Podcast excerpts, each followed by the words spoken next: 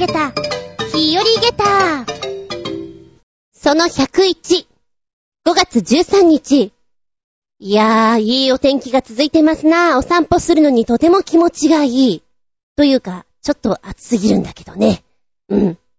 外歩いてるとさ、もう、日差しがきついじゃない？眩しいんだよね。ああ、帽子必須だなって思っています。ああ、それよりも何よりも、パソコンが、私の主力のパソコンが、画面が割れちゃったらしいよ。パッキーンとな。金曜日、まあ普通に使おうと思って、カバンから出して、パカって開けたらなんかあの、対角線上にさ、黒いんだよね。あれれーと思って、やっちゃったなみたいな感じで。今現在ね、ネットには繋がるし、まあ、画面がちょっと見づらい。いや、だいぶ そんな感じなんですけども、仕事はできなくはないんですよ。文字とかも打てるので、だから画面の、このね、モニターだけがちょっといかれてしまって、あー、ショックなんだけど ものすごい気分盛り下げっただよ。なんとなくさ、うん、なんとなくだよ。消費税が上がる前に、そうなっててくれたら、よかったなとか、もしくはもうちょっと頑張ってくれていたら、よかったなとか、いろいろ考えちゃうんだよね。なぜ今なのかと。うい、そんな感じでスタートして参ります。お相手は私。人がおもむろにしゃがんでいると、そこに猫がいて触ってるんじゃないかなって思ってしまいます。あつみじゅん。どうぞよろしくお願いします。この番組は、ちょあへよ .com のご協力へて放送しております。うん。これって、猫好きあるあるかなって思います。でも、普通の人ってきっとそんなこと思わないよね。あ、靴紐結んでるのかなとかさ、なんか拾ってんのかなって思う、と思うのよ。ちょうど見かけたのが神社の脇だったんで、おばさんそこにはどんな猫がいるのって話しかけたくなってしまった自分がいて、あ、いかんいかん、常にそこに猫はいないんだと、ちょっと落ち着け自分って思いました。んで、話戻すと今、こう私の目の前にモニターが3台ある感じで、なんかね、眩しいな 一応、録音は主力のパソコンでできてるんですよ。このね、画面の割れてしまった子でできてるんですけども、いかんせんこう、いろんなところをさ、見えてないから、やりづらいなと思ってね。あ、もうどうしよう、今週ちょっとできないんじゃない？なんて思っていたら、メッセージいただきました。新潟県のヘナチョコヨッピーくん。ありゃりゃ。ずんこの圧迫野郎め、ポンチキンねるねる。あのさ、パソコンの液晶画面、完全に割れてるね。こりゃ放置しておいても元に戻るなんてことはまずないと思うな。修理もできるが、他にも色々支障をきたしてるんだろ残念だが新しいの買った方がいいね。それではごきんよう。うるるるるるるる。つうのをまずもらって、その後に、もう一つ。どうしても使いたければ、単純な話、予備のパソコンとかないかなその液晶画面が割れたノートパソコンと予備のパソコンをつないで、予備のパソコンの画面をモニターとして使えないかな？それほど深刻じゃない？ご検討ください。かっこ笑い。という二ついただきまして、なるほど。モニターを別のもので繋ぐってことなのか。ほうほうほう。いや、私の中ではさ、もう、いや、一応今見え、見えてるっていうか、まあまあ、半分見えてるから、できなくはないのよ。でも、ねえ、こう、外で作業する分には、うーんって感じじゃない？これは、そうですね、早急に新しいの買ってそっちでやるのはお利口さんな方法なんでしょうね、なんて思っていて、でも、こう、別のモニターに繋いだら見れるよみたいなこと書いてあって、ネット検索したらさ、割とノートパソコンの方って、液晶画面が壊れちゃう人っていうの？を割れちゃう人って多いんだ。へえ、仲間がいっぱいいるんだね。で、皆さんこう、教えを、こうみたいなね、やつをやっていて、見ると、やっぱり、モニターにつなぐのがようございますね、みたいなこと書いてあって、ほうほうほう。つうことで今はそんな感じでやってるんですけど、なんでしょうね。なんか、いや、実質見てるところはに、二つの画面なんだけども、見にくい感じがするな。なんか、3方向から自分が照らされてる感じっていうの？うん。チカチカします。でさ、なんだかんだでやっぱりね、ノートパソコンあった方が便利かなと思って、そっちを買おうかなとは思ってるの。ただ、土日って、ねえ、絶対混んでるじゃん？お店が。行っても、お店の人が迷惑そうな顔して終わりになりそうな気がするから、じゃあまあ、来週中ぐらいにのんびりちょっと見に行って、決めてこうかなとは思ってるんですけど、めんどくさいよね。まあ好きな人は好きなんだろうけど、私そういうのほんと嫌いで、必要に駆られてやってますって感じですかね。うん、だから本当はタブレットとかの方が持ち運びもいいし便利なのかなと思うんだけど、主に使うのが、ワードが多いんじゃないかなと思うんですよ。こう台本上げたりするので。で、そういう意味合いではキーボードがしっかりしていった方がいいかなと思うと、ノートパソコンの方がいいのかなあとちょっと空き時間とかに DVD とか見れたら嬉しいかななんていうのを考えてると、ノートパソコンの方がいいかななんていうね、えいくつかの思いを込めて山田さんとかに行くわけなんですけど、うん。困った顔してお兄さんが付き合ってくれます。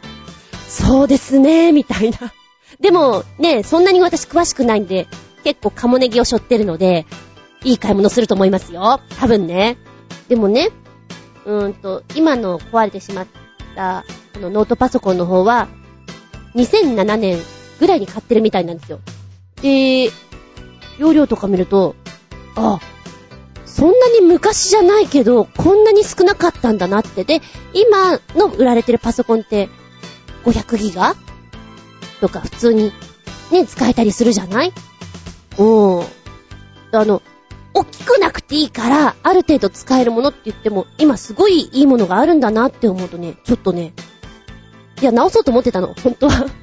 画面直したら使えるんだったら、私、物を愛する方なので、この子をずっと使い続けてあげましょうと思ったんだけど、この子ね、今ね、30ギガないんですよ。30ギガない子で、もうパンパカパンなんですね。よく止まるし。あの、だいたい配信が遅れるのはこの子がダダをこねてる時です。俺もうアップできねえよってなった時です。そんなこと言わないでさみたいな。もういいじゃんこれで終了だよこう、30分あるコーナー枠の中で、5分間ぐらい、もういいよこの5分いらねえよって勝手にこう、削除してくれたりする場合あるんです。なんだか知んないんだけど。ああ、もうとか思いながら、ものすごいギリギリに録音していたりっていうのがあるんですけれども、うん。新しい子買えばそれなくなるんだよなぁと思って。もうさ、今のノートパソコンって綿のように軽いじゃん？何その薄さみたいな。で、いや、当時よ、2007年ぐらいに買った時のこのノートパソコンでも薄かったけど、いやいやいやいや、今のノートパソコン多分2台分ぐらいになるんじゃないかなと思うとね、うん、ちょっといいお買い物したいと思います。ああ、もう、貧乏人になってくわ。なってくわ、私貧乏人につお話でございます。はい、次行くよ。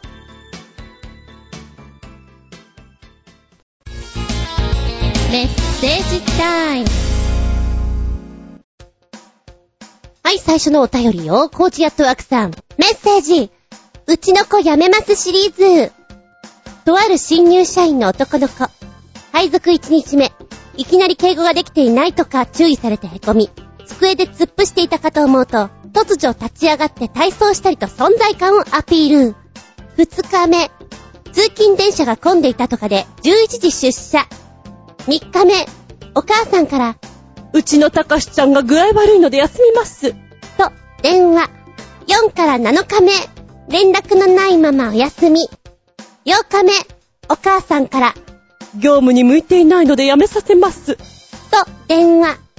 人事部どうして採用しちゃったの？面接はお母さんだったの？うちの子辞めますシリーズ。うん。いるんだ、やっぱりこれ。えーっと、やっぱりゆとり世代とかだったりするのかしらなんて噂を聞くんですけどね、ゆとりちゃんは割とすごいよっていうのはパワフルだよっていうのは聞くんですけど、いかがなものなんでしょうか？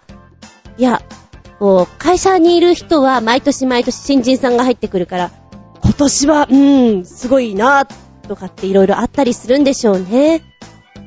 きっとさ、この敬語ができていないっていうのも、失敗がなんかちょっと目に浮かぶようで、でもちょっと聞いてみたいよね。なんて言っちゃったんだろうみたいな。まあやっぱりさ、こう学生時代とかって部長とか課長とかってね、出てこなかったりするから、そこに対してお客さんだ、なんだって出てきて、敬語？どのように使われてきたのだろうかと。な、ちなみにね、えっ、ー、と、後輩が、そうそうそうそう、会社に勤めた時に、やっぱり5月ぐらいって新人研修っていうのがあるじゃない？その時に、新人だから電話を取る練習っていうのをすごくするんですって。で、ね、最初はこう、マニュアルみたいなのがあって、それに沿って喋るんだけども、それなしでもできるかどうか不安だからっていうんで、練習付き合ったことありますよ。で、私その頃結構電話のお仕事もしていたので、なんでしょう、このように喋ったらいいんじゃないですかみたいなことを、ね、アドバイスできたりするので、で、男の人は、特に電話で敬語でっていうのが苦手みたい。うまいことを繋いでいくっていうのが、随分片言だけど大丈夫か？おいっていうのは思いましたもんね。あー、でも人事部はさ、自分たちがこう取った手前、来ないとなるとどう、どうしよう、連絡どうしようとか色々あるんだろうね。で、次回はこの失敗がないように、どのように対策を取ったらいいんだろうかみたいなのもあるんじゃないかな。この裏話はきっと面白いと思います。うん。ネタとしてすごく楽しそうだなって思いますね。人事部はさ。あの、おそらく面接の時にもアンポンタンなの来ると思うし、あ、ちょっと話変わるんだけども、うん、この面接というところでね、この間、えっ、ー、と、教えの仕事が終わって帰る時に講師控室で、そんなに年齢の変わらない男の先生がいるんですよ。で、こちらの先生はお芝居も教えるんですけども、まあ、専門は縦の方なんですね。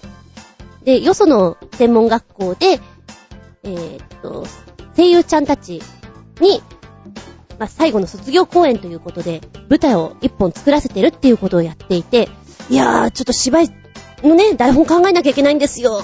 ネタがね、っていう話をしていて、なんか知んないけど、この面接の話になったんですよ。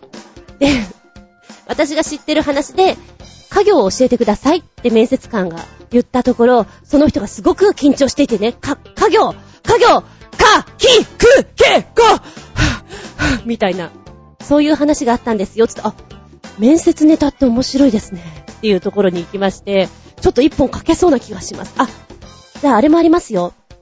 あの、CA さん、今はね、CA さんって言いますけど、昔のスッチーですけど、こう、何かあった時にさ、ちゃんと、自分たちでどうにかできる体格っていうのが必要なので、身長もなければいけないし、体重もある程度しっかりしてなきゃいけないっていうんで、割と大きい人が多いじゃないですか。で、あまりにも痩せすぎてると受からないっていうので、えーとね、ネタとして、ストッキングの中に500円玉とかをいっぱい入れて、もものところにくくりつけて、で、体重測るときに、ブラとショーツっていうスタイルじゃなくて、その人は、シュミーズ、うーんと、スリップって言ったらわかる？スリップとかシュミーズってあの、キャミソールみたいなやつで、もうちょっと、ワンピースみたいになった肌着があるんですよ。あれを着て、わからないように、クリアしたという話をね、ずいぶん前の話だと思いますよ。おそらく今だったら、ね、体重測定で、もうほんとにブラとショーツだけとか、になってると思うんですよ。あでも待てよ。大学の頃の体重測定とかってあれだな。体操着だったような気がするな。って考えると、今も、あれかな？シュミーズとかでもわかんなかったりするのかな？まあ、当時そうだったんだって。で、クリアして、そんな人でもスッチになれちゃうんだ。すっげーっていうネタがあって、いや、そういうのもあるんですよっていうお話をしたときに、いや、面白いですね。それいただきましたって言ってたんで もしかしたらネタに使ってるかもしれないんですけどね。いや、だから、面接とかってさ、いろんなことがあって面白いんだなって思いますね。たかしちゃんは面接の時どうしたのかな？お母さんと一緒に会社来ちゃったかな？ねえ。困ったお話です。ありがとうございます。でも一言だから笑えます。はい、もう一丁いただいてるよ。これは約束通り送ってくれたぜ。コージーアットワークさんのバックパッカーあるある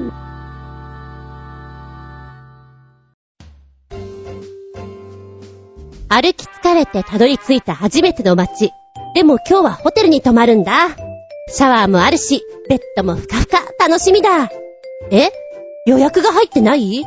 入れたよ確認してよマジ？入ってないの？満員？まあ、いっか。仕方ないな。駅で寝よっと。明日は浮いたお金で美味しいもの食べちゃおうかな。楽しみ楽しみ。おやすみなさーい。宿によっては予約をしていても先にフリーで来る客を入れちゃって知らんぷりするところがあります。前払いをするか、観光センターのようなところから予約して書類を持っていくと比較的安全ですが、立ちの悪い宿だと前払い金まで知らんぷりされたりします。バックパッカー相手だと宿も本当に来るかどうか不安なのでこうしたことが起こりがち。地元の経営者と得体の知れない旅行者では圧倒的にこちらが不利なのでお金が絡まないなら警察沙汰は面倒なだけです。というわけで街で突然野宿する羽目になったら駅や空港の待合室など明るくて人の多いところを選びましょう。ええー、そうなんだ。せっかく予約していても、それじゃあおじゃんだね。しかもなんか、やっとのんびりできるなーなんて思っていたらそれだと、がっかりだね。わー、そういうもんなんだ。男性ならまだしも、女性だったらきついよね。女性のバックパッカーも多いもんね。そこはそれでちゃんと考えてくれるもんなんだろうか考えてくれないもんなんだろうかあと、国にもよりますよね。でも、前払い金もちょっと取られてしまったら、怒り狂っちゃうかもしれないなそういった危うさがあるわけなんですね。でもきっと、バックパッカーはそれすらも、うんなんか面白い体験しちゃったなって思って、よしよしにしちゃうのかな？なんかこう、落ち込みそうにないですもんね。よしじゃあ、次にいいことあるさ、みたいな。上を向いて歩こう姿勢が 強そうな気がします。ねえ、美味しいもの何食べたのかしら？そうね。バックパッカーあるある。教訓。予約を当てにするな。野宿上等。明るいところで寝ましょうね。丸。こんなとこですかね。はい、ありがとうございます。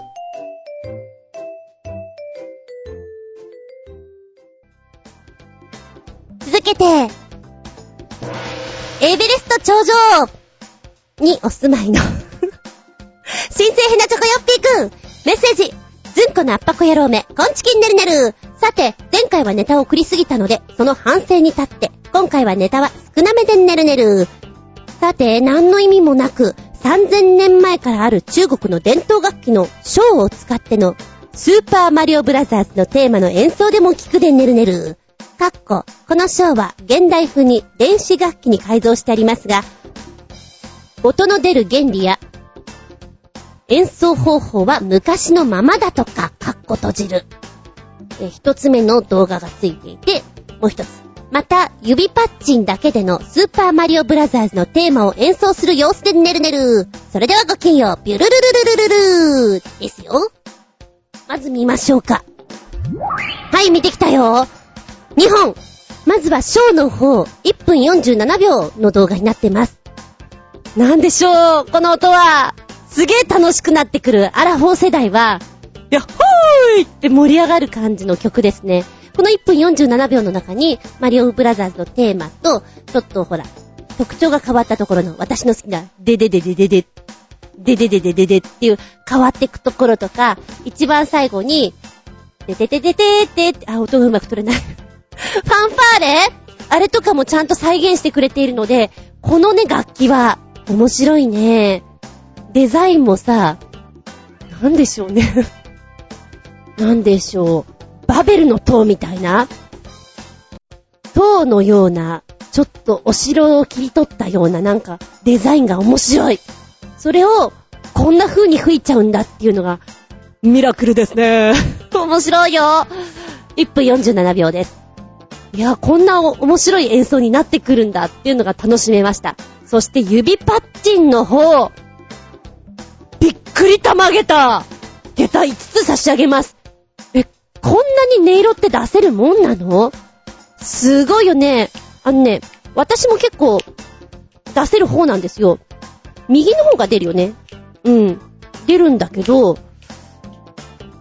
あんなに何、いろんな音が出せるっていうのは、わ、一芸だよね。いやいやいや、これはね、ちょっとね、もうちょっと私が若かったらこれを学んで、自己 PR に使ってたねって思います。2年ぐらい前だったかな。うーんと、ちびっ子たちの方の年に1回、こう、オーディション形式をとってマネージャーさんたちに自分がこういう人間ですよってアピールする場面があるんですよ。確か中学生の男の子だったと思うんですけど、指パッチンしますって言って、こう、ポール巻きのようにね、連打するシーンがあったんです。この子面白いなと思って。で、マネージャーさんから出る言葉は、なんで指パッチンやろうと思ったんですか？みたいな。きっかけなんですか？みたいな。やっぱり食いつくじゃないですか。誰も考えないことやるから。いや、面白い子だなと思って、これがここに発展できたらなおかつすごいよね。うん。使いたくなるもん。技だなと思って。いや、ちょっと練習しちゃうかも。あのー、高い音とか、こもった音の膨らみ具合とか、なんだろうね。すげえ。本当にびっくり玉ゲッター。ゲタ5つです。スーパーマリオ。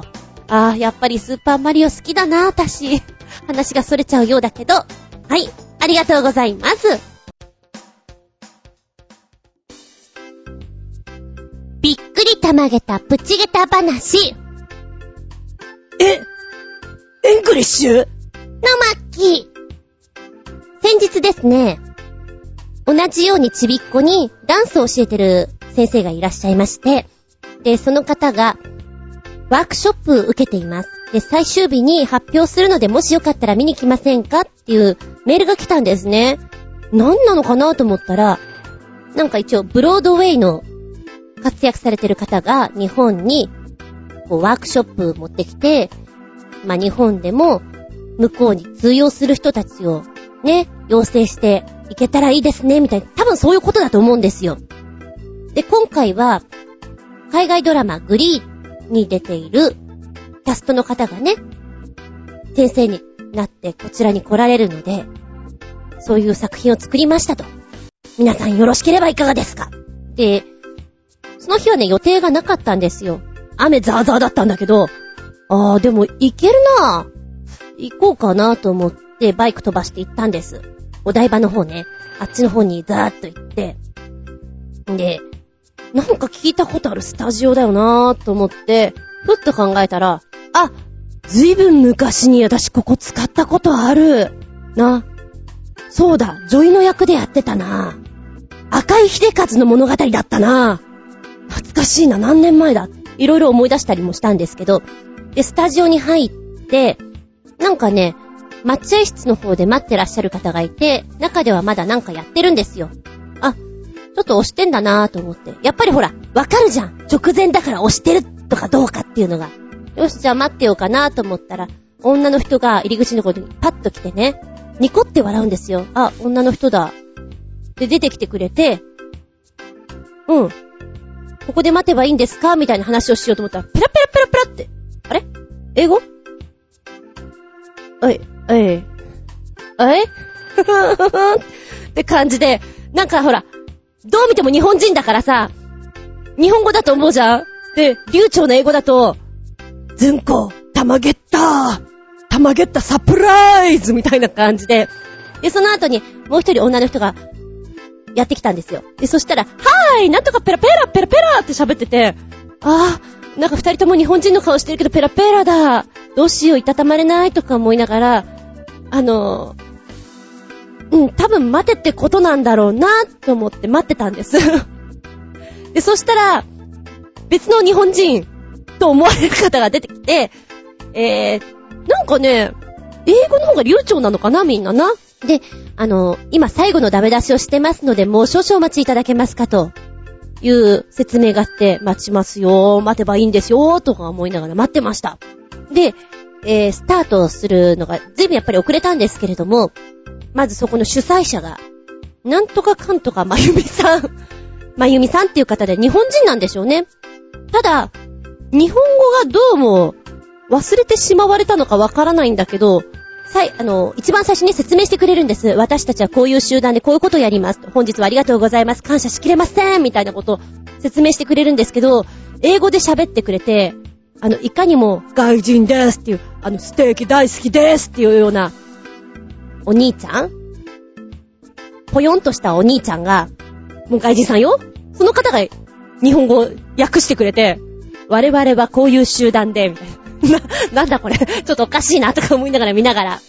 あの、まゆみさんっていう方が、まあおそらくブロードウェイに出てらっしゃるんでしょう。で、えー、日本でも、そういう活動をしようと思ってやってきた。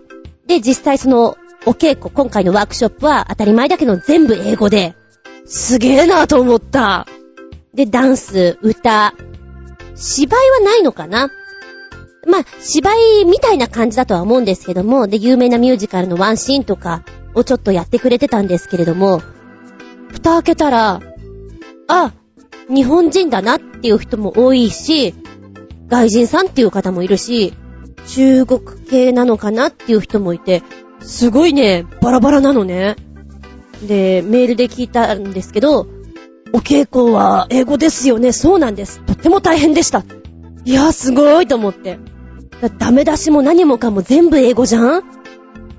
面白いなと思ったけど、厚み先生もどうですか？いや、やってみたいと思ったけど、おいら、英語は、ちんぷんかんぷん歩いて30分だからよ。厳しいだよ。おそらくダンスになったら、あの、先生の振りを丸写しだと思うんだけど、このほら、気持ちの面で伝わるべきところが伝わらないから、すげえなと思った。で、その中で一応20分ぐらいショーをやってくれて、で、最後になんかくじ引きみたいなのするんですね。で、3名だけ、いきなりだけどここで歌ってもらいますみたいなことになって見せてくれたんですけども、そこで自己紹介するんですよ。でもみんな、見てる人はほとんど日本人が多いから、日本語でみんなね、自己紹介すればいいのに、英語でちょっとしちゃって、あ ?in, in Japanese? あ、あ、すいません。えっと、私の名前は、なんか逆に日本語がたどたどしくて、へぇ、そうなるんだ、スイッチ入ると面白いなぁと思った。で、ワークショップ自体が4日間っていうところで、オーディション形式の練習だったり、ダンスの練習したりっていうことで、時間がない中のね、ショーだったので、まだまだ、こう直すべき点はいっぱいあったんだけども、それでもいいなと思ってね。で、最終的に終わって、じゃあ皆さんあの私のマンが 料理を作ってきたんで、ここでご歓談を、みたいなことをまゆみさんがおっしゃいまして。そうは言ってもほら、自慢だけど私人見知りが激しく、英語も喋れないから すいません、帰りますって感じで帰っちゃったんだけども、まゆみさんはこんなに日本語忘れちゃってる状態で、実際ね、お父さんとお母さんらしき人が、フロントのところに行ってなんか料理っていうかお菓子とか持ってたんですよ。きっとこの人そうだろうなと思ったんだけど、意思疎通はできるのかなって思った。もしくは、まゆみさんのご両親ももうアメリカに行ってるのかわからないんだけど、そこをね、ちょっと聞きたいなと思ったぐらいです。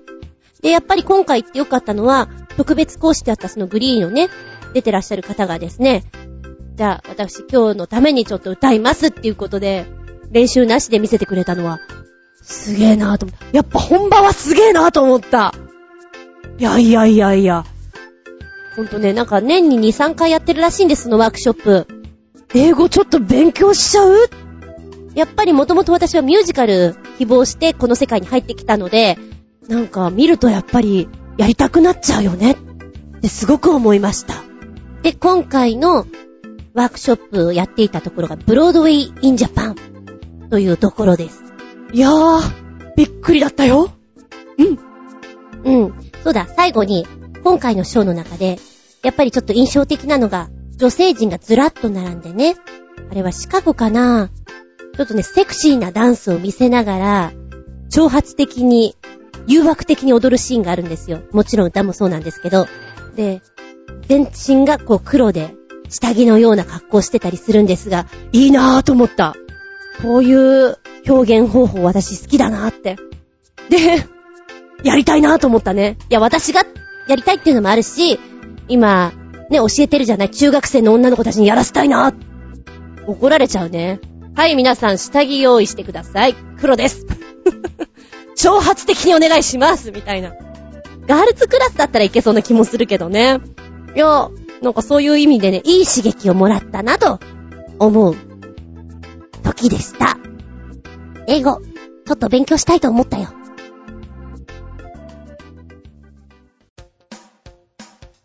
はい、お便りいきますよ。コージアットワークスさん。タイトル、古言すごかストリートドラマー。お邪魔しまーす。いらっしゃい。うん。スティックさえあればできるもんですね。ちゃんと足でバケツを浮かせて、音を変えていたり、スティックを踊らせていたり、かっこいいです。はい。では、ちゅうことで、え、何？どういうこと？見てきたよ !4 分19秒。すごいこれかっこいいびっくりたまげた下駄5つ気分盛り上げた下駄5つです。すごいねいや、いやいやいやいや、あのー、ストンプみたいなことやるのかなと思っていたの。でも、この人のはすごいわ。迫力ある。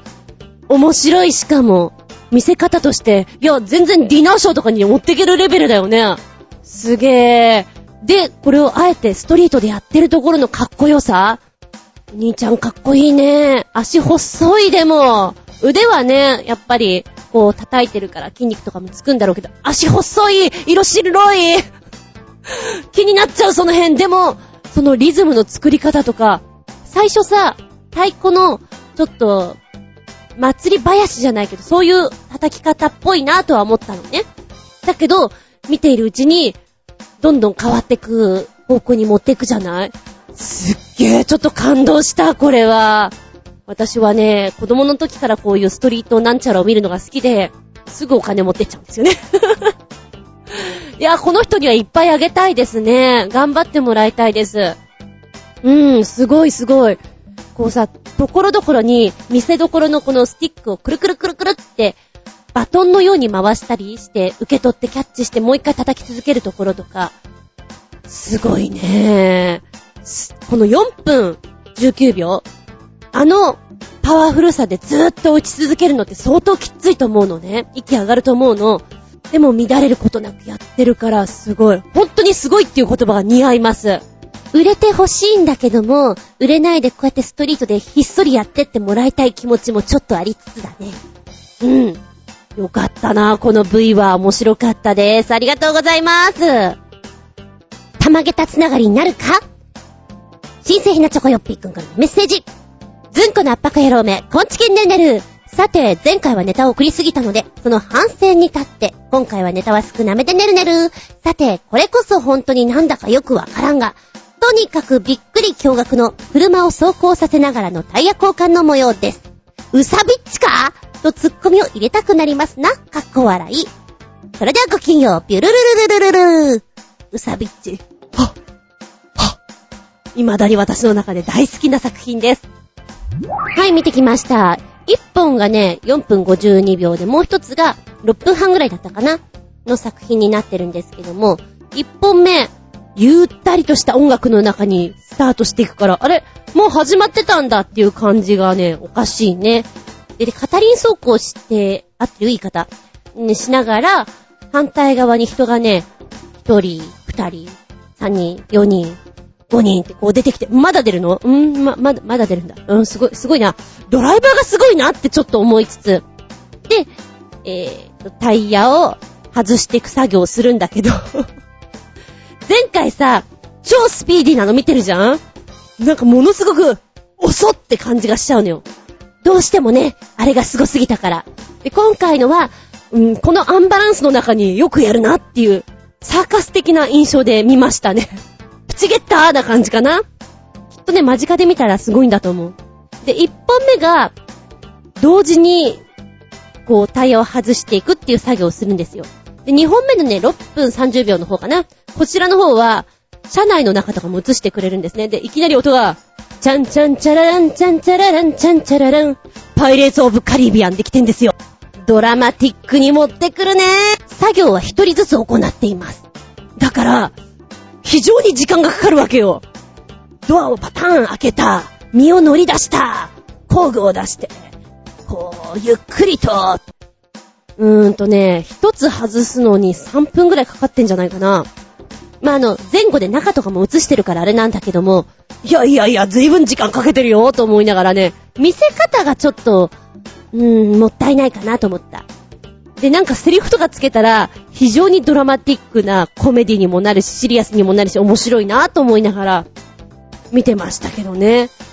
で、途中でドライバーさんがね、身を乗り出すシーンがあるんですよ。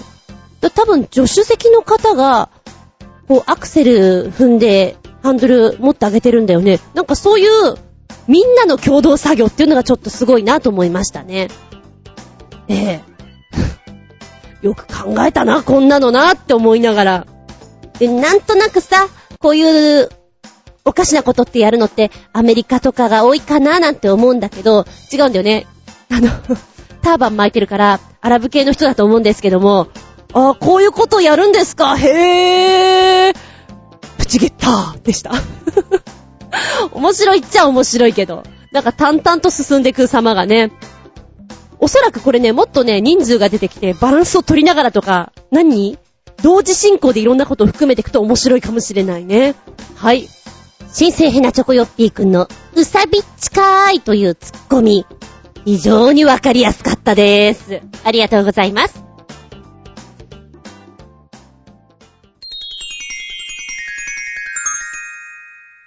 シシピンアウトタイムはい、今回のテーマは、ちちんぷいぷい、痛いの痛いの、飛んでけこの野郎でございます。ええ私は、あんまり痛い思いとか苦しい思いをしていない人なので、こんな時どうするの？って言われてもちょっと困ってしまうんですよ。私がよくなる痛みといえば筋肉痛？かな？ぐらいかな寝違えるのもそんなになかったしね。まあ、筋肉痛はさ、痛いの我慢するより動かしてった方がいいって言うよね。まあ今も私、筋肉痛です。軽く脇っ腹がね、ちょうど木曜日か。5キロのダンベル持って、こう脇にね、片手に持って、で、反対側の手は頭の後ろに組んで、ちょっとセクシーポーズみたいな格好しながら脇を倒していくっていう運動何セットかしたぐらいなんですけど、痛いのなんのって。使わないところって面白いよね。で、子供の頃はバレーボールやっていたので、週に1回日曜日の夕方4時とかなのかなうちのお姉が言っていたのを真似っこしていくようになって、やっぱり筋肉痛をもらって帰ってくるようになって、太ももとかに来るわけですよ。で、次の日とかに痛い痛いってやってると姉が面白がってさ、痛いって言ってこう、ムギムギを触ってくる。痛いってやめてよ痛いってもうみたいなことをずっとやっていた記憶があります。でも私運動しなくても本当によく筋肉痛になる方なので、寝方がおかしいのかもしれないなっていうのはちょっと思います。さあ、便利なネットちゃんですよ。筋肉痛。こんな風に対処するといいよっていうので、まず一つ目。軽めの運動しましょう。これはよく言うよね。激しい運動した後に筋肉が疲労して起きている、炎症をして、ね、痛みが伴ってくるっていう風に言われているので、普段の生活でも乳酸は作られてるんだけど、その乳酸っつうのはね、血液によって体外に放出されますよ。しかし運動によって急激に作られた乳酸は、血液が回収し、放出しきれずに血液中に残ってしまうために筋肉が酸性から戻れずにいるんですよ。だから痛いんですよ。で、筋肉痛で痛いからという理由で、じっとしてるとさらに硬くなってしまうからほぐすことが大事なんだということで、軽い有酸素運動、ウォーキングですとか、ランニングですとか、そういうことをするのがいい。ストレッチもいいんですよというふうに書いてありますね。そして二つ目、黒酢を飲みましょうと。えー、それ知らなかった。黒酢に含まれるクエン酸に乳酸を分解するというような効果があるんですって。他にクエン酸が含まれるものにはレモンや梅干しなどもありますが、黒酢は特に多いようです。あーあ、ちょっと今思い出した。先週？先週だね。あのー、親父の家に行ってたんですよ。で、戻ってくる時にちょっと具合が悪かったので、長居してもしょうがないなと思って早めに帰ってきたんです。で、いつもは違う道で行くんだけど、久しぶりに浦安の方通って帰ろうかなと思ってそこ通って行って、気になるハンバーグ屋さんがあったからそこに入ったんですけど、そこにね、元気ソーダっていうのが売っていて、売っていてってがあって、これがね、酸っぱいやつなんです。クエン酸を入れたソーダだっていうことで元気が出るんですよって言ってた。それを思い出した。そうか、黒酢を飲むっていうことは、酸っぱいんだけど、元気の元なんだね。で、黒酢、まあ、お酢を飲むっていうのは健康的にいいって言われてるじゃないですか。乳酸の分解以外にも、健康促進や代謝を良くする肩こり、腰痛、冷え性の改善なんかにもいいよっていうふうにあるんだけども、酸っぱい分 普段飲まない人が飲むとね、胃痛が起きることもあるので、できたら水で薄めたりとか、そういうふうに、お腹の中に何かを入れてから飲むといいですよ。空腹時に飲むと、うん、ちょっと痛くなっちゃう人もいるかもねっていうふうに書いてありますね。へえ。あとはね、お風呂で筋肉痛を緩和するマッサージしなさいっていうのはこれも聞いたことがあります。次の、次のはどうだろう？自然治癒力に任せるってこれほっとけってことじゃないのか？あまり無理に動かさずに普通に食事をして睡眠をとるというようなことも筋肉痛の解消が早くなると言われております。特に体を休めるためには睡眠をしっかりとるようにしましょう。あ、これはでも言うよね。睡眠をしっかりっていうのは、その間に、治すぞーって言って成長ホルモンが出てくるから、うーん、言われるのが午前2時、午前2時の段階で深い眠りに入ってるのがベストですだから寝てくださいっていうのは何度も言われた。だいたい2時ぐらいって、ひゃっほー元気元気っていう時間帯なんだけどね。その時間に寝るということ。あ、こうすると、筋肉痛もいくらか改善するということなんだ。えー、さらに、筋肉痛にいい食べ物とは？筋肉痛を回復させるためまずはお肉や魚や大豆、ああタンパク質ね、これ言うよね。あの、マラソンとかした人が、肉食べなきゃ。昨日走ったから肉食べなきゃっていうのはよく聞く。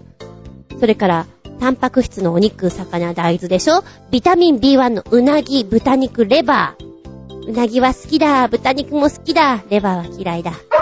えー、ビタミン B6、ニンニク、唐辛子、サンマ。ああ、ニンニクはね、焼いたりなんかして食べるときっといいんでしょうね。次の日みんな覚悟しろって感じで。クエン酸、グレープフルーツ、レモン、梅干し。ああ、朝一の梅干し、いいって言うよね。まあそういったところにあるんでしょう。それから、亜鉛、レバー、牡蠣、大豆。うーん、この辺を食べると、お体にようございますってことなんだ。6つのケアとして 5つ目はどうかなと思ったけど、そうね。黒酢を飲んで、早めに寝て、筋肉痛にいい食べ物をとってっていうのがいいかもしれませんね。冷静に考えるとちょっとこういうの面白い。じゃあここでメッセージ。コージアットワークさん。チチンプイプイ、痛いの痛いの、飛んでけこの野郎海で泳いでいて、上がろうとしたところ、波で岩場に叩きつけられました。全身についた浅い切り傷に海水が染みて、地味に痛い中、問題は右足首の裏。曲がる部分に折れた柿殻が刺さっていて、痛みでうまく歩けません。芝の部分に埋まるように刺さっているので抜けません。もう痛いよこのままでは一生岩場で暮らすしかなさそうだし、そうなるとご近所は船虫さんたちだけになってしまいます。しょうがないので、防水ポーチからアーミーナイフを出して、小さな歯でほじるようにして、柿殻を掘り出しました。時々来る大きな波をかぶりつつ、ナイフで自分の足首をほじくるのは気分的には映画、エイリアンのラスト近く、リプリーが歌いながら、エイリアン迎撃に備えるシーンみたいでした。念のために申し上げておきますが、アドレナリンがたくさん出ていたせいか、大して痛くない作業でした。傷も消毒しただけ、2、3日で綺麗に塞がり治ってしまいました。では、痛い 聞いてるこっちが痛い痛いの痛いの飛んでけ 痛い痛い痛い痛い痛い痛い痛い海は怖いの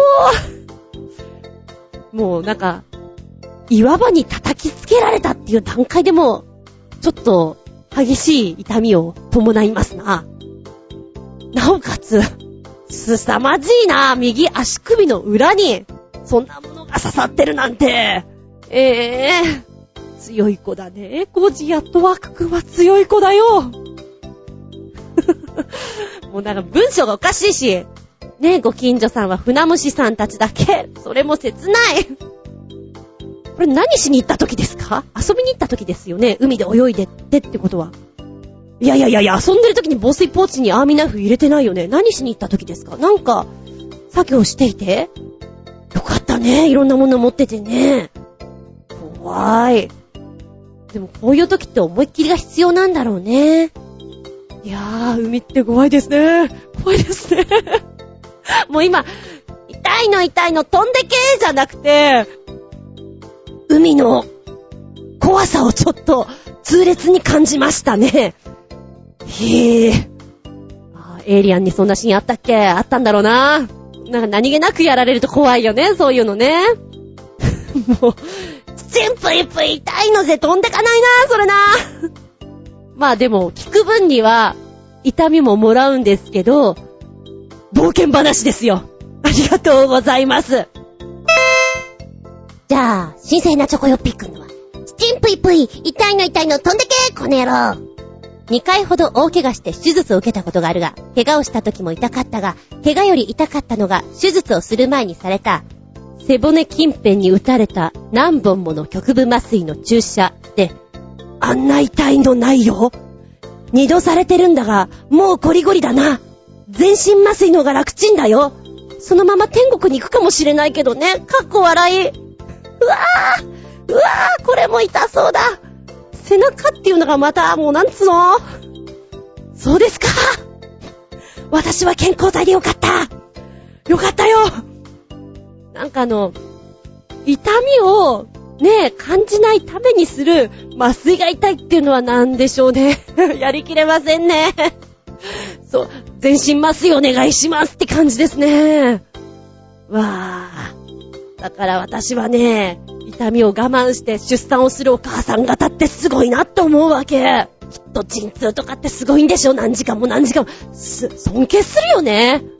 いや、ほんとそう思う。お母さんブラボーだよ。いや、話がそれたが。でも、この、ね、痛みに耐えるときって、うんってこう、息を止めて、もう我慢してんのか全然違うことを考えながら、早く終われ、早く終われって思いながら行くのか。そんな余裕ないのか。たまらんなぁ。たまらんな、これはな。チチンプイプイどころじゃないんだな。ねえ。痛いの飛んでっての代わりの重い痛みでした。そうね。痛いところがあるときに、そこに集中するとさらに痛いかなと思って別の痛みを作る、もしくは考える。そうするとそちらにね、思考が分散されるからっていうのは、前から私がやってることですね。と言っても私本当に痛みを普通の人より少ない方なのであれなんだけど、例えば、うーんと、膝に水が溜まってしまって、それを抜くときとかやっぱ痛いんですけど、手をギュッと握って爪で自分の何？肉をギュイって押すと、痛いじゃん？痛い痛い痛いって自分で痛みを作って、その、注射の方、ね、集中しないようにするとか、とか、ひ、つねってみたり、とかいうのはやりますね。眠い時に自分の足をシャーペンで刺すみたいな、そんな感じですよ。別の痛みでなんとかここをしのぎましょうみたいな、バカな話ですけども。えー、ちなみにね、チチンプイプイ、おまじない用語なんだけども、えー、痛いの痛いの飛んでけ？ー。ドラマとかに出てくるかな、まじない用語です。なんか、大体は、母親が泣いてる子供に、ほら、痛いのなくなったでしょ？っていうワンシーンで使われたりしますけども、古い言い方では、チチンプイプイ、御用の御宝と唱えたそうです。一説にはその語源は、知人の武勇、御用のお宝であるとか。もう何言ってるかさっぱりわかんないよね。えー、っとね、このチチンプイプイ説には二つあって、一つは三代将軍徳川家光の乳母、春日の局が子をあやすために、知人の武勇は御用のお宝にたけたあなたは徳川家の宝なのですからどうか泣かないでくださいと言ったところが由来するとか。で、もう一つは仏教用語。えー、っと、七里結界。四方七里に蛇を寄せ付けない結界を張るよっていうところに由来されてるんじゃないかなんていう風に言ったりします。こういうのも調べるとちょっと面白いよね。へえ。ちなみにさ、足がつるってよく皆さんおっしゃるじゃない？寝ている時にさ、足がキーンってつるんだよね、みたいな。よく聞いていてね、私の周りの人も多いんですよ。で、それを、塾かなんかに行ってる時に聞いて、塾の先生がね、いいか、足がつるっていうのはな、寝てる時に足元から霊がな、足をぐっと触って動かないようにじわじわじわってよじ登ってくるからなんだぞっていう話をしてくれたんです。それを聞いた時に、おっかないよおっかないよって思ったね。で、私は足をつったことがないんですよ。で、今は、例えばよ、プールとかに行っていて、うんなんかちょっと釣りそうな気がするよっていうのはあるけど、完全にピッキーンっていうのはないです。その前にケアしちゃうから。なので、本当に痛いんですよね。すると。だから、そのね、足をつったっていう話を聞くたんびに、霊が、霊が足元にいるよって思って怖い思いをするんですよ。単純だね、私は。ちゃんちゃららららららんらんらん。ちゃんちゃらららららんらんらん。足がつった時の対処法。小村帰りは寝ている時に起こりやすいんだよ。それが原因で寝不足になる方もいるんだよ。寝ぼけながらの対処は本当に辛いんだけど、これだけ覚えておきなよ。その1、体の力を抜きなさい。やっぱ痛いとね、こわばってしまってぐっと力入っちゃうじゃんなんとか痙攣した足をリラックスさせてください。二つ目、楽な角度を見つけなさい。で、痙攣した箇所っつうのは強くマッサージしがちなんですけど、これは逆効果なんですって。で筋肉や筋にダメージを与えちゃうことがあるから、まずは痛くない場所、角度を探ること。三つ目、ゆっくりストレッチしなさい。で、まず楽な角度が見つけられたら、じわじわストレッチ。急激にではなくてね。このストレッチが脳への身長ストッパーの伝達機能を向上させ、急な収縮を止めてくれますと。四つ目、足首回しなさい。筋肉の緊張状態を解きほぐすために足の力を抜いて足首をゆっくり回すことがいいですよ。五つ目、膝を立てて寝なさい。上記の方法は応急処置なので根本的な解決にはならないそうです。足を伸ばした状態では同じことが起こることがね、あるので、足を伸ばさないようにして寝るといいですよ。ですって。ああ、なるほどね。ちなみにやった方がいいのは、高濃度の電解質を摂取、ポカリスエットなんか飲んで、で、二つ目に1日1リットル以上の水を飲んで、できればミネラルウォーターね。三つ目、毎日浴槽に20分は使って、それは体を温めるという意味合いですよ。四つ目、変色しないでバランスよく食べなさい。五つ目、ストレッチやリンパマッサージを行うといいよ。疲労物質を溜め込まないこと。六つ目、毎日睡眠時間を6時間以上取りましょう。十分安息をとって疲労回復を図りましょうね。と言ってます。ああ、でも言われてみたらそうだよね。できてないけどさ、6時間も寝てないけれど、20分も使ってないけど、でもきっとそうすることがいいんだろうなとは思われますね。日々のちょっとした気遣いなんだろうね。じゃあここでナッチンさんのメッセージ。痛い、てんてんてん。腰が痛い時は腰痛ベルト巻くよ。とりあえず。ぎっくりになったら困るしね。あとは、湿布で安静に。ちょっとどっかぶつけたりして痛い時は、他をつねったりして痛さを紛らわす。他が痛いとちょっと紛れる気がしない？私だけ？頭が痛かったりはお薬飲みます。頭痛薬だけは病院で処方してもらってるので、痛いのダメなので、あ、パソコンの痛いのは早期に買い替えをおすすめしますよ。つうことです。私と同じことをやってる人がいる。そうだね、そうだね、痛い時は痛さを紛らわすんだよね。やるやる。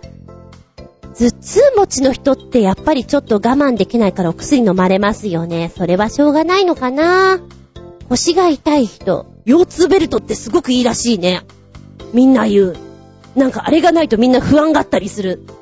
そんな感じ？そうね。痛いの私も嫌いです。でも、ちょっとは我慢する。ちょっとはね。気のせいだ。気のせいに違いあるまいって我慢していて、あ、気のせいじゃないのかも。病院行こうって焦るタイプ。そっか。でも、一番いいのは本当にある程度のとこで病院に見極めていっちゃうんだろうね。心配性なのかもしれない。それが一番、こう、体とうまく付き合っていく方法なんだろうなと思います。ありがとうございます。腰痛持ちさんはね、大変だよね。えっ、ー、と、腹筋、背筋、側筋のバランス。と言ってももう、もともと腰痛持ちさんはね、腹筋やってとか言われてもきついだけなので、無理しないで、マッサージから重い荷物持たないで、くしゃみするときには壁捕まって、そんなところでしょうか。ありがとうございます。パソコンはね、買い替えます。もうそのつもりです。はい、新製品なチョコヨッピーくんがつけてくれたよ。痛いで思い浮かぶ歌。サカナクションの青い。痛い痛いと連呼してるから耳に残るって、かっこ笑い。NHK のサッカー関連番組のテーマ曲だよ。2曲目、ポルノグラフィティの痛い立ち位置。タイトルそのまんまそうだね、サカナクションの聞いてると、なんか連呼してるのはね、痛痛い、痛いよ。何度も言わなくていいよっていう気分になるかも。あれでもサカナクションってこんな裏声使う人たちでしたっけ？で、あれって思ったんだけど、ちょっとね、ちゃんと聞いてないからなのかもしれないけど、今回すごく意外に思いました。そうだよね、ポルノグラフィティの痛い立ち位置は、このままじゃ悲しいでしょってまんまだよね。痛いね、それはね。はっきりさせたいよね。わかります、わかります。ちなみに話が逸れるようですけど、ポルノグラフィティ、一時、うんとね ビーチ坊やくんっていう子がね、お話ししていて、ここポルノの曲かけようと思ったんだ、みたいな。ポルノグラフィティのこと私ちょっと略して呼んでた時があって、じゅんちゃん、それは略さない方がいいよって言われたことがあるね。言われて、あ、ああ、そっか、そうだよね。鈍いからさ、私も、うん、気をつけるっていうのを随分前にお話しした記憶があるな。たまにね、コンビニの何々アイスが美味しいですっていう連絡くれます。お菓子、これ美味しいですよ。食べてみて。ガリガリ君情報がよく来ますね。痛い立ち位置か。うん、ドラマとかにも出てきそうだし、学生さんなんかはすごく多そうな、めちゃくちゃ考えそうな、ことだね。はい、ありがとうございます。曲の感じはでもね、おしゃれで好きだな。ノリというか。うん。ポルノグラフィティっぽいね。はい、曲ということで、えー、インドのタージマハル宮殿にお住まいでございますか？新鮮なチョコヨッピーくんから。あまり意味はないが、痛いというよりはそれを言っちゃおしまいよ的な痛すぎる歌シリーズです。特撮ヒーローの愛の戦士レインボーマンより、シネシネ団の歌です。ひどいこと言ってるなぁ。二つ目、キンキンも歌っています。シネシネブルース。三曲目、ポニョもびっくり、藤岡藤巻。四曲目、ボーカロイドも歌ってるよ。この痛い曲を聴くと、大抵の人がこう言い返しますよ。てめえが死ねこのクソ野郎とね、かっこ笑い。なんだろう、今、西岡澄子が出てきたよ。藤岡藤巻のは、1曲目が死ねバレンタインデーね。同じく藤岡藤巻2曲目、死ねクリスマス。えー、あの人たちに似合わない。ん とね、ボーカロイドの方に関してはもうおまけの毛ですね。死ねばいいのに、2曲目が、あ、次は初音ミクですね。うん、まあ、あの、コメント、ブログの方に載っけとくんで、よかったら見て。死ねえ死ねえ死ねえってやたらと言ってるから。痛いよ、君たち。痛いから。ありがとうございます。検索するの大変だったでしょ。おおきになおまけの系。あなたは怪我したら、バンドエド派？赤チン派？マキルもオキシ派？ツバつけとけ派？コージアットワークさん、あえて4、ツバつけとけ派。小さな傷なら汚れを落としてから絞り、少し血を出してから1のバンドエイドに行きます。だそうです。私何かな？怪我したら、バンドエイドかな？まず汚れ落とすんであれば、水だけど、水って結構染みんだよね。生成水それはね、学んだ。ちょっと頭切って洗ってもらうときに、水が恐ろしく、それが一番痛いのよ、流し落とすのが。生成水だね。生成水ブラボーと思ったよ。生成水ってこういうとこで使えんだなって思いました。えー、そしておまけの毛。歯の詰め物取れちゃった。1、痛くなければすぐに病院に行かない人 ?2、行く行く、すぐ行く、そこですどちらかな？コージアットワークさん。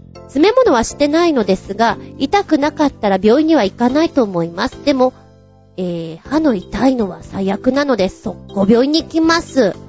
ちょっと待って。詰め物なしなの？歯ピカピカで綺麗なの？なんて羨ましいの？本当に？なんてことなの？いいなぁ。いいなぁ。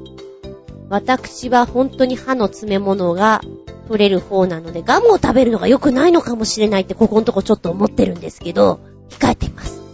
けれど、私の知り合いはですね、取れちゃった。アロンアルファ。って言ってました。女の人ですよ。すごいたくましいなと思って。失敗したらどうすんのかなとも思った。で、この人が、あの、飲酒検問の時に、大昔ですよ。ちょっとお飲みになってて、やっばーいっていう時に、え車の消臭剤？シュッてやるやつ。消臭剤だったかな？あれを、口の中に入れて、こう、アルコール度数が出ないようにしたって言ってた。恐ろしいなと思った。いいお姉さんが何やってんだろうと思った。アロンアルファは結構ね、びっくりしたね。あと同じように世代だと思うんだけども、ちょうど上の方とかね、歯の詰め物が取れた時に、どうするって、あれでしょ？セいろがん詰めとけばいいでしょ？っていうのはよく言われたね。私はセいろがん、匂いを嗅いだだけで気持ち悪くなっちゃうんですけども、そういう人は言ってました。あれを口の中に詰めるぐらいだったら痛みに我慢するよ、私は。そう思ったね。ちちんぷいぷい。痛いの痛いの飛んでけ。痛いのはなくなったかもしんないけど、お口の中がセいろがん臭だったら、うえー、吐いちゃうよ、うえー。そんな気がいたしました。今のセいろがんはそんなに臭くないのかな？だとしたら大丈夫かもしれないけどね。まあ、ちなみにね、えー、さっきの赤チンって、えーと、小学校でよく使われていたんですよ。うちの小学校とかではね。時代だと思います。今じゃ赤チンって言って、ピンと来る人は少ないのかもしれないけど、すごくミラクルだなと思った。なんていうものなのかなって。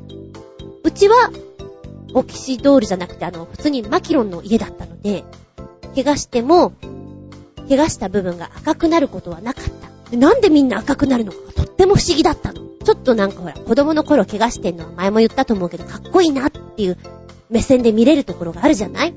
でも、それが肘だったり膝だったりいろんなとこにあって、それが全部赤く塗られていると、ちょっと不気味だなって思うところもあったりしてね。懐かしいなぁ。えー、ちなみに子供の頃は、ああいう怪我しなかったよ。怪我しなかったけど、救急箱とかいじくるの大好きでした。チンプイプイ、痛いの痛いの飛んでけ。ああ、ふと思うけど、おまじないとかのネタも、いろいろ面白いのあるかもしれないね。えー、つうことで、本日は、チンプイプイ、痛いの痛いの飛んでけこの野郎でお届けしました。ありがとうございます。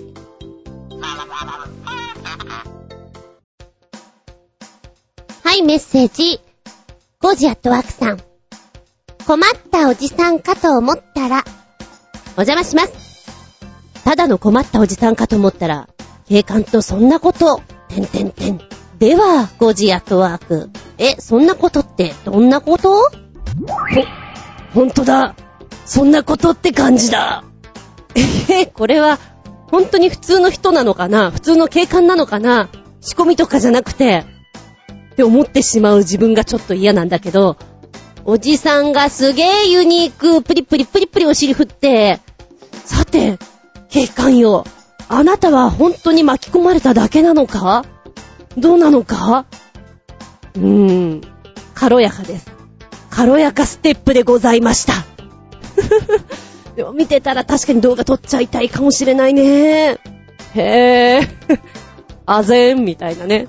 うん、なんか素朴にさ、後で家に帰ってから笑いが組み上げてきそうな気がいたします。ありがとうございます。おじさんたら、もう。はい、続いては、新鮮ヘナチョコヨッピーくんね。メッセージ。ずんこのアッパコ野郎め、こんちきんねるねる。さて、前回はネタを送りすぎたので、その反省に立って、今回はネタは少なめでねるねる。さて何の意味もなく、絵に筆で新たに絵を描き足していく、新手法？のアニメーションでも見るでねるねる。それではごきげんよう。ピュルルルルルルルー。4本つけてくれました。えーとね、1本目が卵。3分40秒ぐらい。2本目がビール。皮を剥く。ですね。みかん。が出てきます。3本目。あれ3本目なんだっけ ?3 本目がアイスクリーム。これはね、長かった。8分ちょいあったね。そして4本目。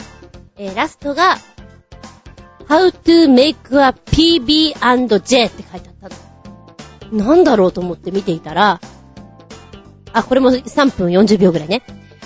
パンが出てきて、で、ピーナッツバターとジャムか塗ってく。なるほど。そういうことか。で、最終的にはこれがサンドイッチになっていく様がずっと描かれているんだけれども、なんかね、出来上がり、仕上がりね、を想像しながら見ているのが面白いですね。きっとこう来るんだろうなーと思っていたら構図がこっちに来た、みたいな。ただね、残念なことに面白いんだけど、音楽が一切かかってないのよ。BG がないの。BGM あればいいのに見やすいのになぁと思って、ただ淡々とこう絵を描かれていく様を見ていくので、なんかね、非常に長く感じます。今私は、あ、これ長いかなと思って、ご飯を食べながら見ていたんですけど、ちょうど食べ終わったぐらいですね。パンを食べながら見ておりましたけれども。うん。面白いっちゃ面白い。だがしかし、長いっちゃ長い。音楽だな、やっぱりここで。いろんなテイストの音楽を入れてあげるといいかななんて思った。効果音でもいいんだけど。そうだな。えーとね、一番長かった8分ちょいのアイスクリーム。でもアイスクリームってさ、最終的にはきっと溶けるんだろうなっていう想像がつくじゃん？そっからの広がりの持ってき方が、8分にしたらもうちょっといけたんじゃないかなっていうダメ出しを出したいね。で、もし、うん、長めの8分とかの時間を持たせるんだったらば、うーん、卵を使って卵が割れてってさらにそっからこうなりましたっていうところにひっくり返していくか、もしくは果物のピール、えー皮を剥きましたみかんが最終的にはこうなって、みたいな、ねえ、方向に持ってかれたら面白いんじゃないかなっていう感覚で見ましたね。まあまああの、なんか、ながらで見るといいかもしれないですよ。うん。なんでしょうね。予想を裏切る動かし方をしてくれると、びっくりするね。え、そこでそ、そのライン入れたら、どうよ？なんか、あれ？みたいな。が、後の、こう、効果としていいものに変わってくるのがさ、前に私、うん、話したと思うんだけど、昔テレビで見ていて、風景画を描いてくれるおじさんがね、NHK、BS かなんかでやったのかな？子供の頃ですよ、見ていた時に、風景を描きながら、解説をしながら、どんどんどんどん絵を仕上げていく様がね、1時間番組とかだと思うんですけど、ここに、この白のハイライトを入れると、ほら、一瞬絵が壊れたような感じになるけど、最終的にはこれが効果的になってくるんだよ、みたいなことを説明しながらやるのが面白くて、よくね、学校から帰ってきて、それを見ていた記憶があります。また見たいなと思うんだけど、番組すら覚えていません。もじゃもじゃなおじさんでした。本当にもじゃもじゃだったかな。そんな印象です。だからこういうね、動画見るのは好きで。ちょっと油絵とかやってみたくなっちゃうね。うん。あ、そうだ、もう一個言うと、これは、ちびっこに見せるといいと思う。脳が鍛えられると思ったね。うん。はい、ありがとうございます。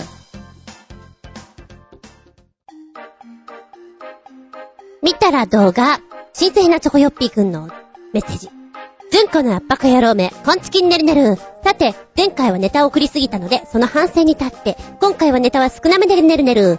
さて、なんかよくわからんが、じじいに席を譲らない乗客に対し、怒ったじじいが、ライトセーバーやフォースを使い、乗客をバッサバッサと切り倒していく、スターウォーズを意識した中国製ショートアニメでも見るでねるねる。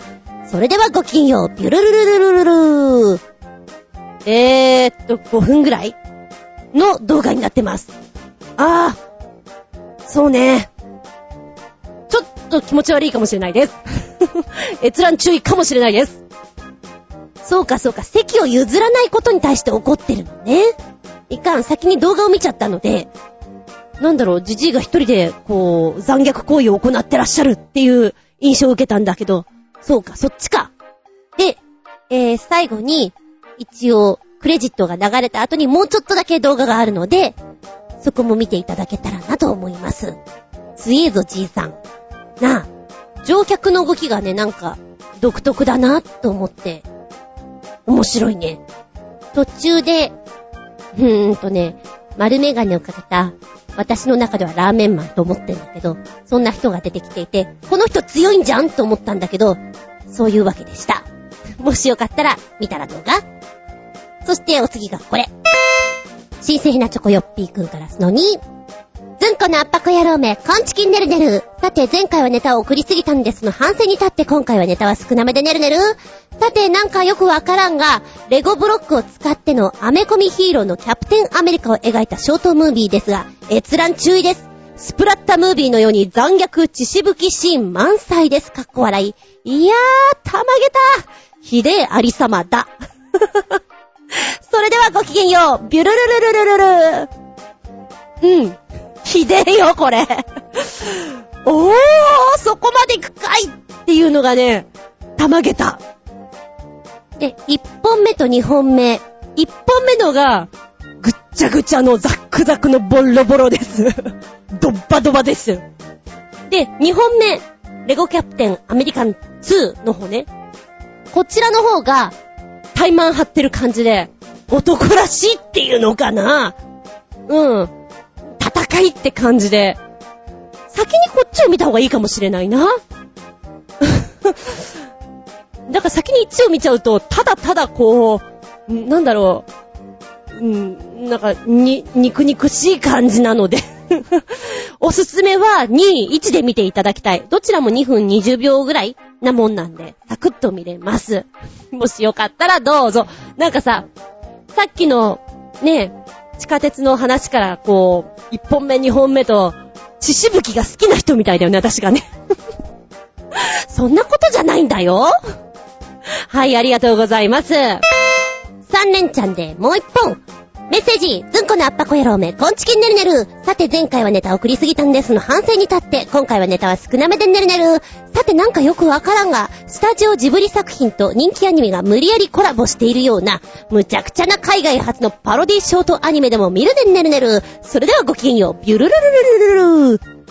1分51秒かバカだなバカだなと思って、あの、見ておりました。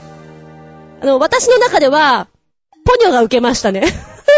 それなんだでかーみたいな。まあなんかの、気分が変わっていいんじゃないですか？ほら、チミドロスプラッターってこう来たじゃない？で、おバカさんなの来ていいと思うよ、バランス的には。そうか、こういうショートアニメ、いいね。なんか作っちゃうんだ。で、そこそこ絵も似てるように感じるんで、面白いと思います。なんか若干、あのー、あれですね。音とかもドラゴンボール系が好きなのかなっていうのが思いながら見ておりました。アニメが好きな人が、こうやったら面白いよねっていう混ぜ込みをしちゃったなって感じでしょうかね。うーんとね、千と千尋とかもうちょっと工夫があってもいいかなーなんてちょっと思ったかな。はい、ありがとうございます。でも、ポニョは受けた。でかいよ、あの子供と思ってね。髭生えてるよっていう、そこにまず受けたから。はい、なんか、なんと馬鹿げてあげた、4.5ってとこでしょうか。ぷぷっと笑ったし。では、最後の最後に、ゴージアットワークさんが以前送ってくれたショートムービーの方のご紹介ね。超短いから、17秒とか15秒とかそんなもんです。何かなーと思って見るのがいいでしょう。本当にね、E テレさんとかでちょっと合間とかにやってそうな感じですよ。まずは、1番目が moth。2番目が peanut。3番目が plank cold です。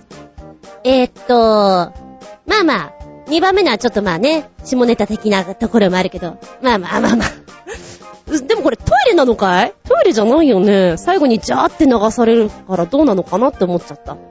えー、っと、私は1番目の、モスが好きですね。3番目のは、あ、貝殻ってこんなに表情変わるんだねっていうのを見ていただけたら面白いかなと思います。はい、よろしければ時間ある時に見たら動画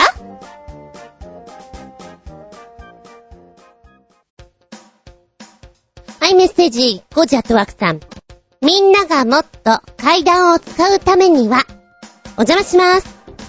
こんな工夫で階段を使う人が66%増加するという実験です。ラッシュ時は破滅的なフリージャズ状態になりそうですけれど。では、5時アットワーク。ということで動画をポンと見るとですね、普段のエスカレーターの状態と階段の使われてるヒントというのが、まあ、出てきます。で、その後に、こんな風な工夫すると、ねえ、みんなこんなに使うんですねっいう様が出てるんですけども、やっぱ、そうね、階段がこんな風に音が出るようになったらば、一歩一歩が楽しくて、確実にそっち行くよね。で、動画を見ていたらね、階段の方に、ピアノの鍵盤上の音が、センサーがね、ついて出るようになりました。すると、大人から、動物から、子供から、全員が階段使う。で、ちょっとヨロヨロっとしたおじいちゃんも階段の方行くから、おじ、おじいちゃんは、おじいちゃんはあっちの動く階段の方がいいんじゃないかな。おじいちゃんは、ね、って思いながらちょっと見てたんですけど、みんななんかね、やっぱり笑顔でそっちに乗っていくから、いいなって思いますね。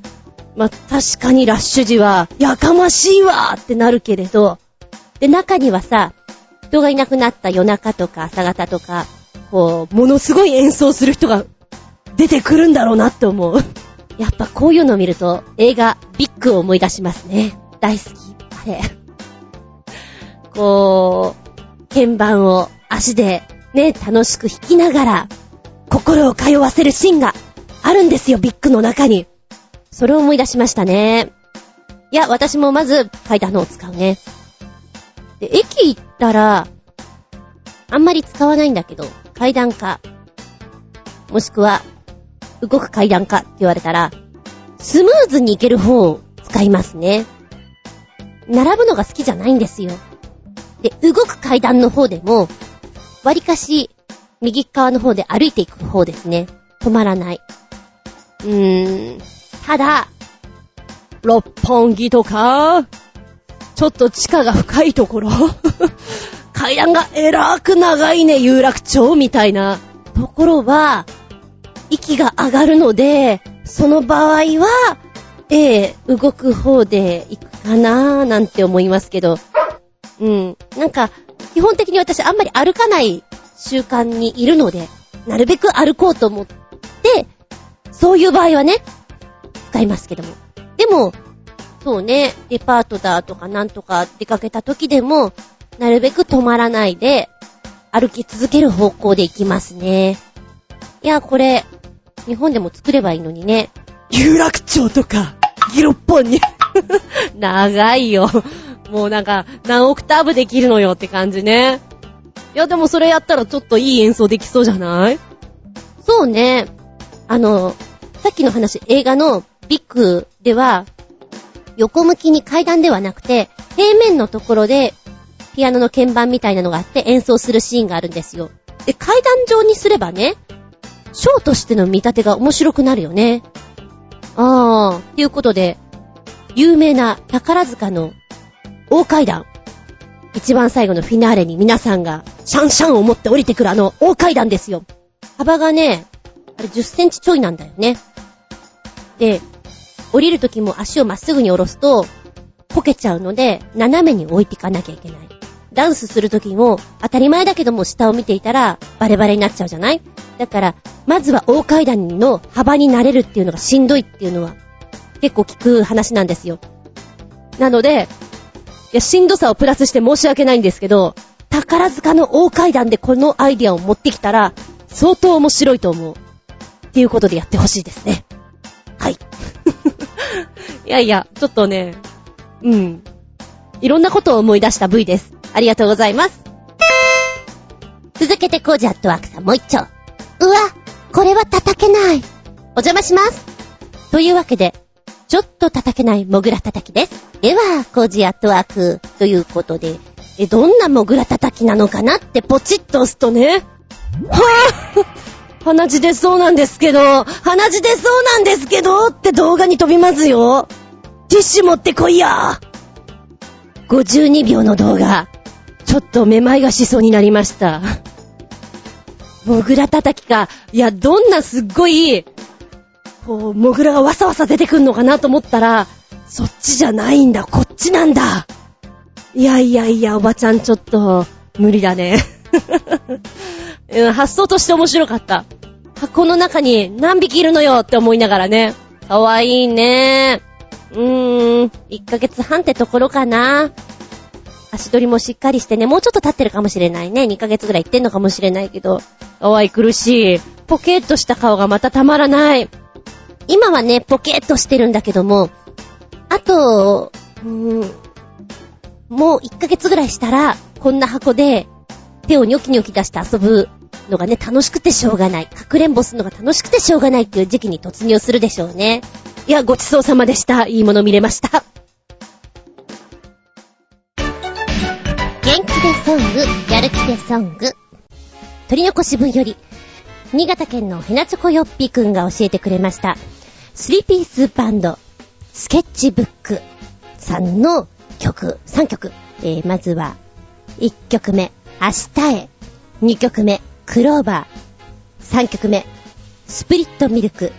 なんですけれども、本当にね、この3曲とも聴いてると前向きですごく明るいんですよ。で、音が明るい、跳ね上がるような感じなので、聴いててワクワクするんですよね。学祭とかに絶対に盛り上げてくれるなっていう感じで。どうだろうな、私全部好きなんですけど、明日へのこの V の作り方、空をいっぱい出していて、柔らかくスタートしていくのも好きですし、クローバーはね、歌い出しからスタートなんですよ。三つ葉のクローバー世界でたったの一つみたいな感じで。で、三つ目はとっても元気に跳ね上がるような感じでスタートしていくのでね、どれかな？この前も思ったんだけど、プラス思考で、聴いてるものが元気を取り戻せる。そんな人たちだなって思う。ああ、全部好きなんだよな。選べないぐらい。でもね、学生服着ているクローバーはとっても可愛いよ。似合う学生服がまだまだいける。あ、でもスケッチブックさんは、うん、CD 本当に欲しくなります。爽やかな風が似合う、そんな3人なんじゃないかなと思う。でもね、えー、この元気ですソングでいろんな曲とか教えてくれたりするじゃないですか。私改めて聞いていいなーって思うのが本当にいっぱいあるのでね、最近はデーモン小暮さんが ほら、クリスマスの時に教えてもらって、あんなにいい声で歌うの知らなかったから、レンタル系で借りてね、聞いてるんですけど、ゾクゾクしますもんね。澄んだ声に。でも伸びやかだし、シャウトするところは、キレがいいし、いや、ほんとね、いいものいろいろ教えてもらってると思います。このスケッチブックもね、ちょっと探して借りようかなって思ってますよ。お散歩するときとかにサクサク歩けそう。ありがとうございます。本日はスケッチブック、明日へ、クローバー、スプリットミルクの3曲お届けでしたよ。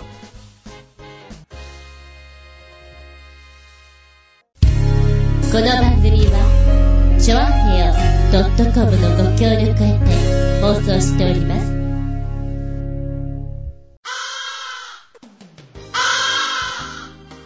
はい、今日も終わりになってきました。長々とお付き合いありがとうございます。次回は5月27日、下駄102でお聞きいただけたらと思います。テーマはね、1ヶ月間食べ続けてもいいなと思える食べ物でいこうと思います。まあ、絶対にこんなことをすることはないと思いますので、プランということになるんですけれども、例えば、ラーメンって言ったら、いろんなラーメンがあるじゃないですか。もちろん自分で幅を狭めて、醤油ラーメンって言ったらそれだけでもいいです。じゃなくて、まあ、ラーメンというくくりの中で豚骨だ、味噌だ、塩だってこういろいろある中で1ヶ月間食べ続けなければいけないということで、あなたは何を選びますか？えー、もちろんね、栄養が偏ると思うんです。その場合に関しまして、サプリメントで補いましょう。味気ないけどサプリメントで補います。キュウリって言ったらキュウリだっけ？サラダって言ったらサラダでもいいです。あなたは何を選びますか？そうね。あなたがタレントという扱いでも構いません。どんな高いものでも、どんな安いものでもいいです。ただしね、お菓子とかだとお腹が膨れないじゃん。ふがしいとかだと、ずっと甘いのを食べ続けなきゃいけないっていうのはしんどいと思うので、1ヶ月間というくくりの中で、あなたが食べてもいいよっていうもので、後々の栄養バランスはサプリメント。飲んでもいいのは、お水かお茶か左右。そこでお願いします。あ、スポーツドリンクも可にしようかな。ということでお願いします。まあ、大抵の人は、1日3食召し上がると思うので、3食の中で、お考えになっていただけたら面白いかもしれませんね。食材で決めるか、料理としてのもので決めていくか、お任せいたします。はい。お便りの方は、チョアヘオホームページ、お便りホームからポチッと押していただいて入っていただくか、もしくは、パーソナリティブログがございます。こちらの方にコメントを残していただく。じゃなければ、私のブログ、ズンコの独り言の方に、メールフォーム用意してございますので、こちらに入っていただくか、じゃなければ、直前になって同じようにブログに、今回のテーマはねって出すので、そこにコメント残していただく。はたまた、えー、私の直接メールアドレスもございます。全部小文字です。geta アンダーバー zun アットマーク yahoo.co.jp geta アンダーバー zun アットマーク yahoo.co.jp こちらまでお送りくださいませ。なお、時間の都合上、全部ご紹介できなかったらごめんね、ごめんね。懐かしいな、このネタな。えっと、いつかは必ず紹介したいなと思っておる次第でございます。では次回は5月27日、日付が変わるその頃に、下駄102でお聞きいただきたく思います。お相手は私、コンビニの袋が丸まってるとさ、猫が丸まってるように見えるんだよね。あつみじゅんでした。見舞い、聞く舞い、話す舞い。ずんこの話も、もう、おしまい。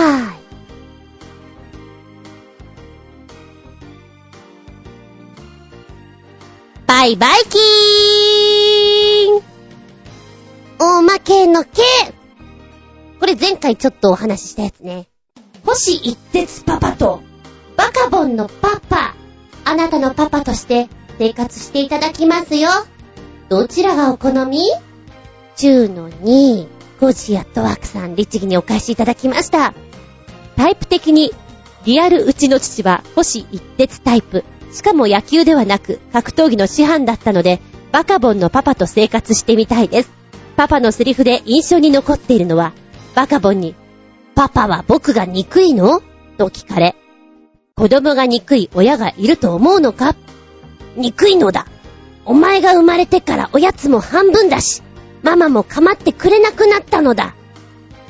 パパ、ぶっちゃけすぎてませんか？というメッセージいただいております。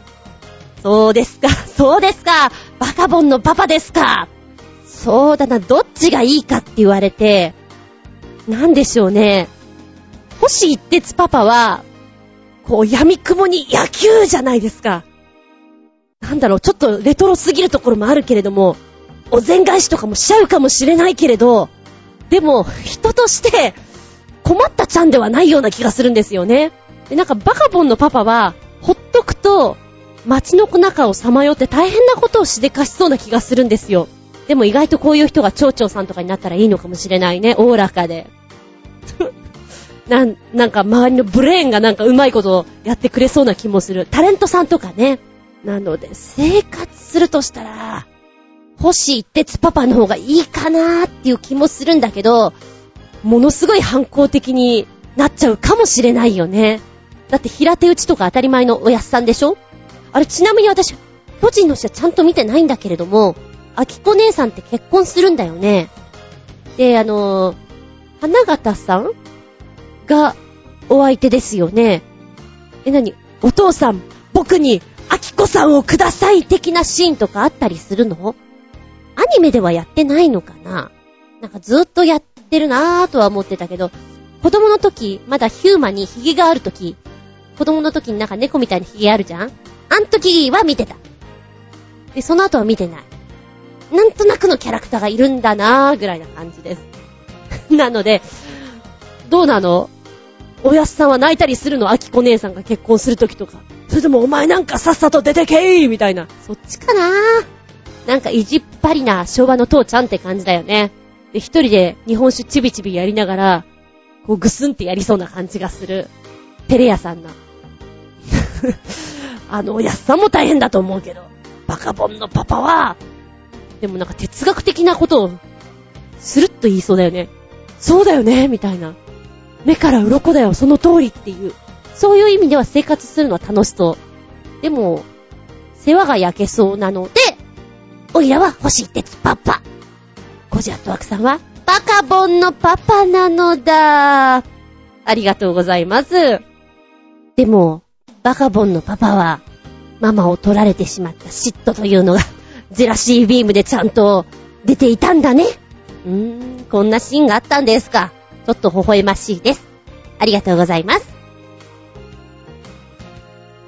すごーくすごーくどうでもいいんだけど、無性に駄菓子が食べたくなることがあります。でもって、えー、っとね、ハートチップルをこの間買ってきたんですけども、子供の頃よく食べてたわ、この駄菓子。ハートの形でね、あのニンニク臭がたまらないわけですよ。サクッとしたあの歯ごたえ？いいじゃないですか。わしわし食べますよ。おもむろにこう、袋を見ていて、はっって思ったのは、ハートチップスじゃないんだ。ハートチップルなんだで、ちょっと自分の中でびっくりしちゃった。もうずーっとずーっと、ハートチップスだと思ってた。うん。そういう時って、なんか、やるせない気分になる。ないですかそんなこと。特に子供の頃なんていうのはさ、多分ね、こうであろうと思って買って食べていることが多いので、ずいぶんねじ曲げて覚えてるような気がします。そういやさ、まあ、駄菓子の代表格でもある。うまい棒。プレミアム出てるんだよね。ちょっとだけお高い感じで、サイズも少し違うのかな食べてみたいなと思うんだけど、普通にコンビニで売ってるんですかねうーんと、プレミアムうまい棒は、明太子味とモッツァレラチーズカマンベールチーズ味の2種類なんだって。で、あ今知ったあのうまい棒にさ、ドラえもんみたいなの書いてあるじゃん？あれ、うまえもんって言うんだ。名前あったんだ。で、プレミアムの方にはうまいもんがね、いないんだって。あー、そうですか。全体的に都会派、高級路線を打ち出してキラキラしたデザインになってるんだって。駄菓子いいな。急に食べたくなる。ちなみにね、うまい棒、何味が好き？私は基本、明太子味が好きなんですよ。買うとしたら。でも、うんとね、うちの姉がディスカウントショップかなんかに行って、やたらとうまい棒を買ってきて、買いすぎたんでしょうね。あげるってって言ってもらった時に、コーンポタージュ味？もらって、自分では買わないから、あ、こういうのも美味しいねってちょっと発見だったかななんて思いますね。いろんな味あるんだもんね。さてあなたはどんなうまい棒の味が好きですか？今ちょっと話をしていて、私の中でハートチップルにプチゲッターでしょ？それから、うまいもんにびっくり玉ゲッターでした。もうこういうもんですよ。ああ、びっくりした。じゃあ、本当に、バイバイね。